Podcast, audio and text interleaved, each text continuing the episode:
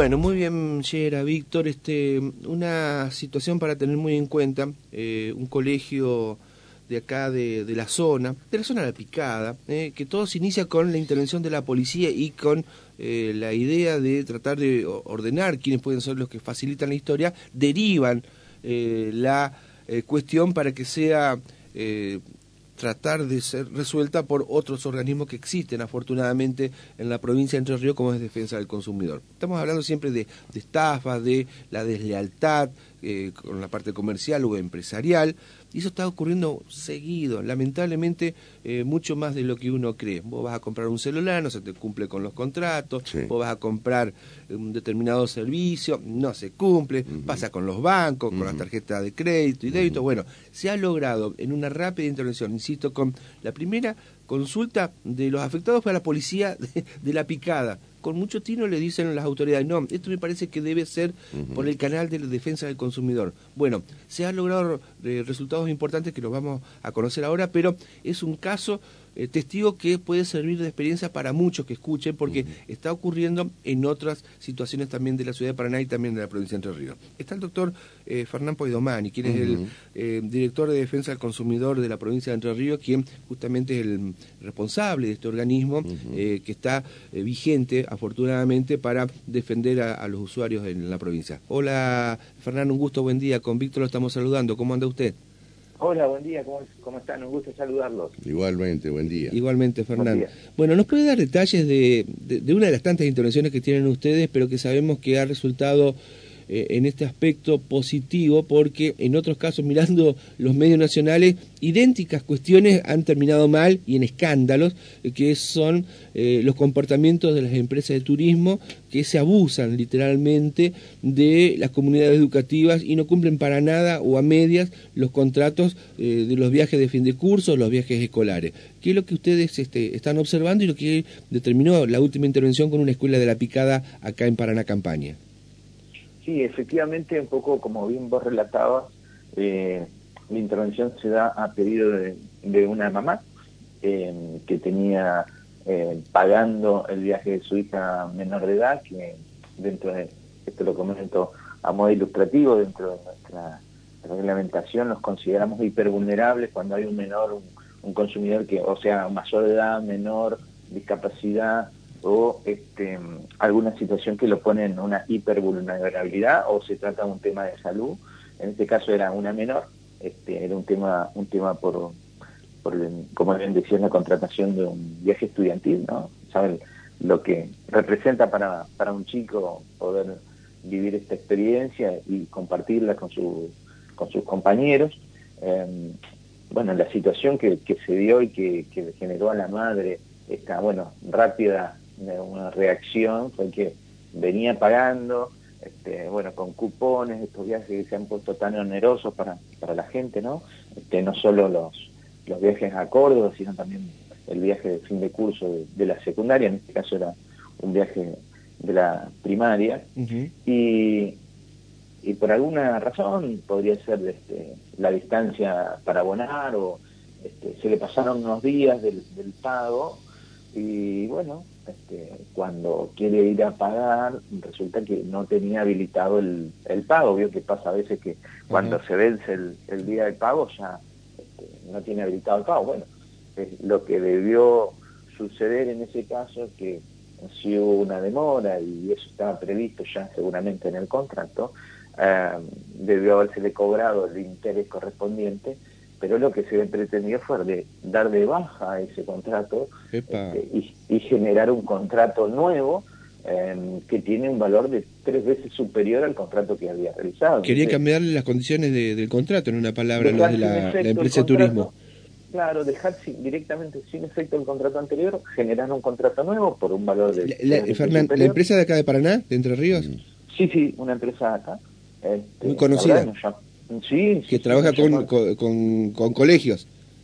Sí, sí, sí, nos llamó la, atención, digamos, la, la, práctica, bueno, por eso es, interesante, bueno, la, cuando, cuando los compañeros de la, del organismo este, se ponen a, a trabajar en el, en el, tema inmediatamente, este, desde el área legal, y bueno, la verdad que este, poder realizar una, una medida cautelar en forma inmediata ordenando a la empresa eh, no innovar respecto del caso, yo creo que cuando lo han leído los asesores de la empresa se han dado cuenta de que se han equivocado este, y por suerte rápidamente han decidido este, dejar esa actitud de lado y proceder a generar el voucher y que la señora pueda pagar y este, la verdad que en, principio nos pone nos pone contentos por las dos cosas primero porque hay una empresa que entendió que estaba actuando mal y volvió a la agenda del, derecho del consumidor y por el otro lado este, cumplir con nuestro trabajo, nuestra misión, que es dar una respuesta, y a veces cuando la respuesta no es rápida,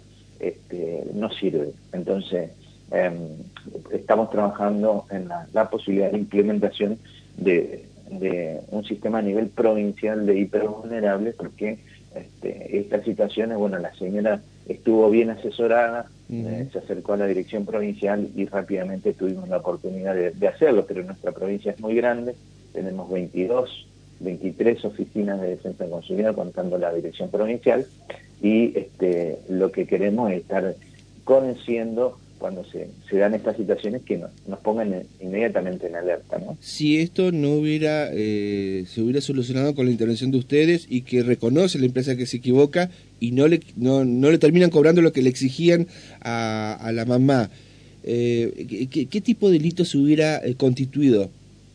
Y principalmente un incumplimiento de contrato, una práctica abusiva, ¿no?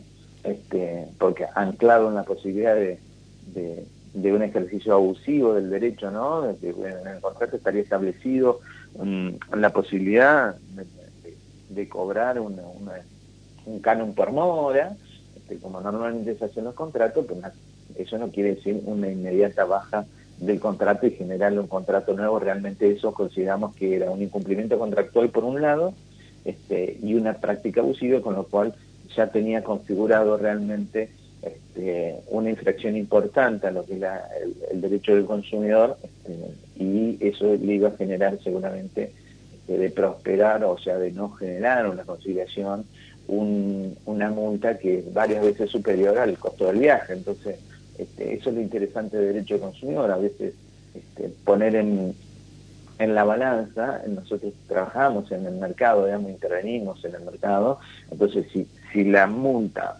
no tiene una relación con el hecho, eh, la empresa pierde motivación para solucionar los errores o los inconvenientes que generan el mercado. Entonces, a veces hoy tener esta herramienta de, la multa no tiene que ver con usarla, sino que tiene que ver con, eh, no siempre usarla, ¿no? Este, Pero sí que tiene que ver con que el empresario puede hacer la evaluación de costo-beneficio y además por una cuestión, hoy estamos hablando de la empresa y no estoy dando el nombre solamente porque este, ha reconocido el, el, problema y le ha resuelto el caso al consumidor. En definitiva, ¿cómo quedó el tema, eh, bueno, eh, se acercó la, la consumidora eh, por, por, la dirección provincial, donde la empresa aportó este, el, el, el voucher eh, con el cual a partir de ahora la señora puede volver a pagar por el, la empresa Rapipago, la, la que tenga más cerca en, su domicilio, este, y continuar con las cuotas normalmente para que su hija... Sin, ningún, sin ningún tipo de alteración este del valor. Exactamente, al valor histórico. Muy bien. Está bien. Eh, mientras tú estás hablando, Fernando, yo tengo acá dos consultas, y ayer también había consultas que están ligadas con su área. Por ejemplo, se quejaba la gente del pago diferenciado eh, cuando usted va a pagar en efectivo a un lugar que va a comprar un ah, mueble. Va a comprar un mueble, si lo paga en efectivo tiene un 10% de descuento. Si lo paga con débito tiene otro. Y si lo paga con tarjeta de crédito tiene otro. ¿Qué se puede hacer ahí, Fernán?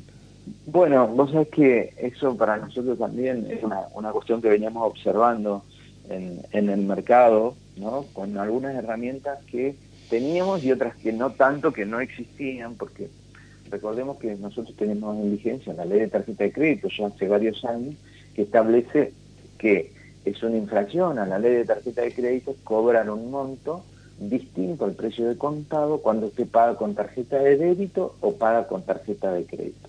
Hasta ahí la normativa nos alcanzaba, si bien en la gran mayoría de las operaciones la gente no denuncia esta situación, pero la normativa estaba.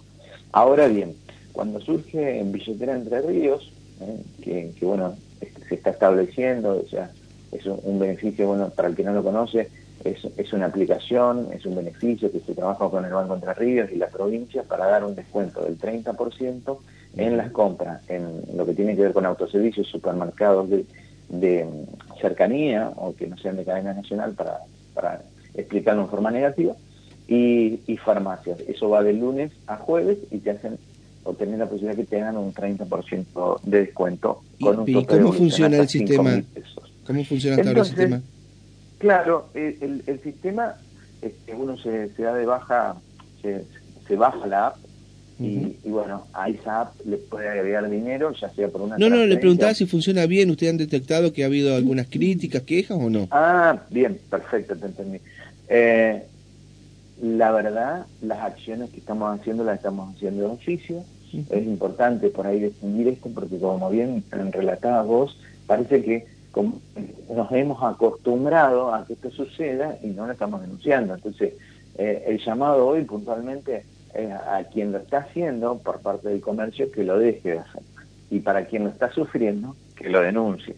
Entonces, eh, a partir del 15 de marzo de este año, que es el Día Internacional del Consumidor, emitimos una resolución reglamentaria de la ley provincial eh, declarando que eso es una práctica abusiva, incorporando la compra con medios electrónicos o las denominadas billeteras virtuales. Por eso me debido un poco a explicar lo de billetera, porque todos hacemos un esfuerzo este, positivo. está prohibido cobrar eso. Ahora, ustedes con esta modificación que han hecho, ya está estipulado. No se puede hacer, no se puede cobrar. Abusiva, que sufre el consumidor y que desarrolla un comerciante. ¿Y cómo, cómo hay que hacer este ah. para, para justamente denunciar esto, Poidomani? un punto muy importante porque hasta esta norma, eh, cuando sucedía algo, se hacía la denuncia y había que intentar hacer una verificación, con lo que implica hacer una verificación este, en toda la provincia y, bueno, las complejidades que tiene. Eh, hoy, por suerte, a partir de esta norma ya tiene previsto todo un sistema en el cual el consumidor que lo, lo puede denunciar y se activa el, trámite administrativo de Por eso, ¿cómo se denuncia? ¿Cómo se denuncia? Igual que cualquier denuncia, mm. entra a la página web o va a la oficina de defensa del consumidor de su ciudad. Eso es igual que cualquier denuncia. ¿Y cuál es el elemento de prueba para denunciar?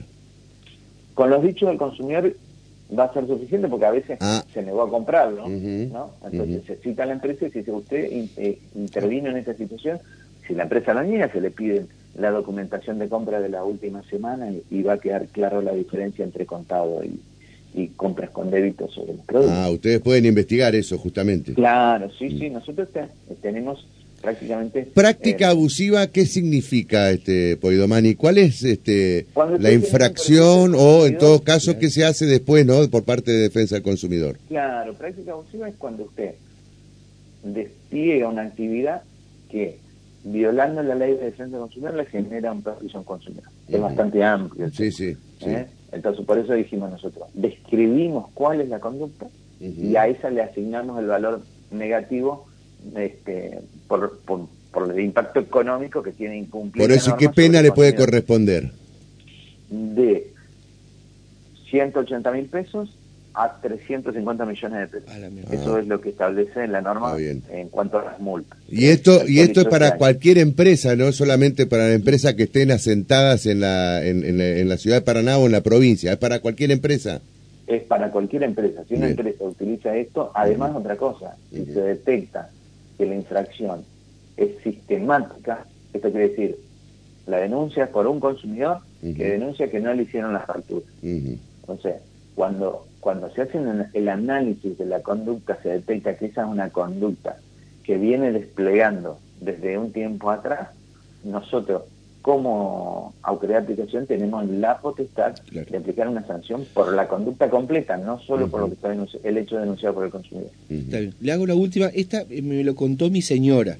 Eh, vio que las, mujeres tienen un, son las mejores eh, ministras de economía del país, de las casas. No te quepa duda.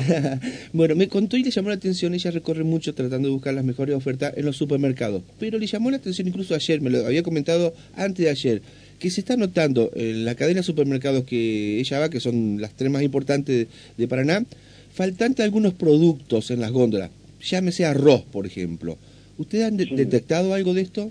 Sí, sí. Vos sabés que, bueno, ahí hay un tema, lo voy a decir con nombre y apellido porque ya lo hablé con, los gerentes. Eh, hay un tema en la salida de Walmart este, y la entrada de, de Chango Más em, genera un cambio en el sistema y, en la aplicación de la logística. Eso ha generado que em, en algunos productos se produzcan quiebre de stock. La semana pasada se produjo en una bebida gaseosa, esta semana se produjo en, el arroz, directamente no había ninguno, este, hecho que llamó la atención y generó eh, consulta a los propios consumidores y bueno, determinó que nos pongamos en contacto, tenemos contacto con, todos los supermercados de, la provincia, bueno, en este caso con todos los supermercados de cadena. Si bien en el resto de supermercados no hay faltante de arroz, pero sí lo que encontramos fue una reducción de la oferta en cuanto a la variedad. ¿eh? Entonces, consultado eh, con la Cámara Arrocera, bueno, ellos ya venían manifestando de alguna manera que la sequía les trajo algunos problemas con la producción, así que bueno, vamos a tener que estar atentos cómo, cómo se desarrolla esta situación. ¿Puede faltar arroz entonces? Bueno, eso es lo que han dicho, si lo, lo pueden chequear por los medios, este, ellos se han manifestado del sector. Sí, sí. Eh, pero hay, eh, digamos, ¿es esta la situación o hay una actitud este, especulativa? Bueno, yo a veces hablo entre líneas, pero este, cuando digo vamos a estar atentos, justamente tiene que ver con eso, ¿no? Este, una cosa es que eh, puede ser una, una variable natural, en lo cual eso no meritaría ninguna intervención del organismo, pero cuando hay si hay una maniobra especulativa, este, sí, recordemos que este, es nuestra función y, bueno, este, no solo detectarla y si la, maniobra excede el marco de la jurisdicción, informarlo y trabajarlo con, con Naciones, que también es, autoridad de aplicación de, las leyes de comercio. Y bueno, este, este tipo de cosas, este, bueno, me mencionaban en, las cadenas que les está sucediendo en el centro de distribución en la entrega del producto, o sea que eh, este retaseo de productos se está dando a nivel nacional. Está bien. Eh, lo despedimos con dos mensajes de los oyentes. Eh, dice la señora Silvia, Silvia Noemí, bueno, eh, buenos días, por favor, diga a la empresa de esta de turismo, estamos por contratar un servicio para los chicos en la escuela. ¿Se puede dar o no a conocer el nombre? La verdad que la verdad que no en esta instancia no fue sancionada. Cuando se sanciona la empresa hay que dar la publicidad. Eso está en el entiendo, hay que dárselo a publicidad.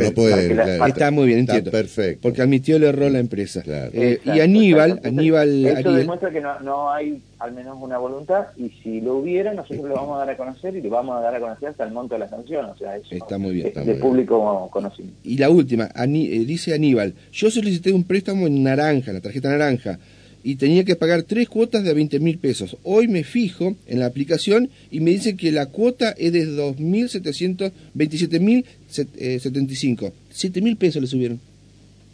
Bueno, lo, primero que le diría al consumidor es si puede hacerse del contrato que lo lea a ver qué, qué, cuáles fueron las condiciones del contrato este, y si encuentra que las cuotas son fijas o al menos tiene un correo electrónico, un mensaje WhatsApp, algo que pueda acreditar este, que a él le prometieron que las cuotas iban a ser fijas, que se acerque por cualquiera de las oficinas de defensa del consumidor o ponga en Google Defensa del Consumidor Entre Ríos, entre la página y haga la denuncia y con todo gusto se lo vamos a tramitar. Poidomani, ¿les llega a usted denuncias de las aseguradoras eh, respecto de, las, de las cuotas, cómo van modificándose mes a mes?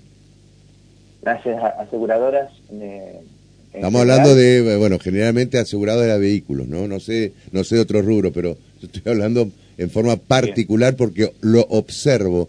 Todos los meses hay modificación en la cuota. Bien. Acá tengo una, una cuestión muy particular. El, el bien asegurado va modificando el precio mes a mes. Ah, y por eso se modifican las cuotas. Exactamente, exactamente. Entonces, si usted cuando tiene un siniestro quiere obtener el precio actualizado del auto, es lógico que le actualicen el cálculo actuarial de acuerdo al valor de su auto, le actualicen la cuota, porque si no, lo que pasaba antes era que usted aseguraba el auto en un valor fijo Sí. y cuando tenía el siniestro resulta que él, él le da, alcanzaba para la mitad del auto Sí. lo que le daba. Claro. Entonces, esto tiene que ver con atar el, el precio del seguro a la evolución del precio del coche. Claro. Bueno. Bueno, Muy bien. Fernán, vamos a tener que hablar más seguido con usted. Sí, Eh, hay muchos sí. temas que por ahí la gente y nosotros desconocemos, o usted nos puede ayudar a entenderlo mejor y cómo enfrentar esos problemas o esas vivezas criollas que terminan Sí. siendo pérdidas económicas para, Mirá, para los vecinos de Paraná y de Entre Ríos. Y te dejo, te dejo un tema, si querés, para, Para la para próxima. los oyentes que, Mm. que lo vayan pensando. Por favor, que no contraten nada por redes sociales. Por favor. Ah, ah, ah, Este, ah, Bien. eh, es el nido de los estafadores. O sea, viene la gente pensando que realizó una compra y la verdad que si va a hacer una compra o la haga presencial o la haga por el sitio web o por Mercado Libre, yo digo el nombre, no tengo ningún problema. Sí, no, no, pero que no es se que- ponga a hacer compra por Instagram, Claro. por Marketplace, porque llueven y, y ya no se trata de, de un tema de consumidor, porque detrás hay una estafa, un tema policial. Claro. Este, la verdad que eh, se, se pone complicada y la gente con la esperanza de poder ahorrar un poco más, que ese es el gancho que usan todos los estafadores, mejor precio, este, termina cayendo en las manos de esta gente. Qué bárbaro. Bueno, Bueno, gracias. Hernán, fuerte abrazo. Giovanni. Bueno, por favor, hasta luego.